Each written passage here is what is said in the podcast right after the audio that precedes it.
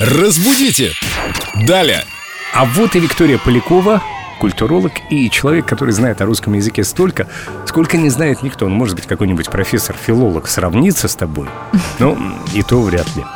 Ой, спасибо. Привет, Доброе утро, Вика. Да, действительно, каждый раз, когда мы с тобой встречаемся, мы узнаем тебя все больше и больше. Ты, оказывается, такая глубокая. Ну, просто на первый взгляд, просто симпатичная девушка, а она еще и умная. О, Спасибо, задарили меня комплиментами. Вика, смотри, вот сейчас туристический сезон, очень много людей приезжает в город, все гуляют по улицам.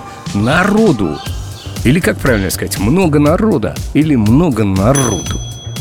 Какой Да. хороший вопрос. Народу действительно много, так что я сочувствую всем социопатам и людям, которые пугаются толпы. Вообще-то в словарях говорят, что можно говорить и народу, и народа.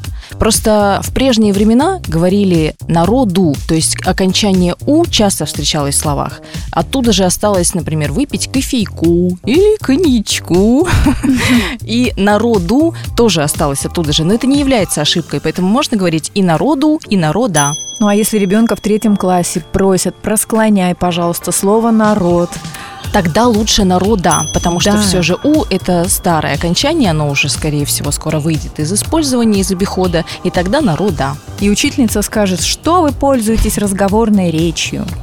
Вы же Слушайте, культурные дети. Да, учителя очень строгие. Но когда выходишь на улицу, само собой вырывается Ой, народу-то сколько народища Очень много гостей города и вообще людей, которые сейчас отдыхают, летом гуляют В городе не протолкнуться Разбудите! Далее!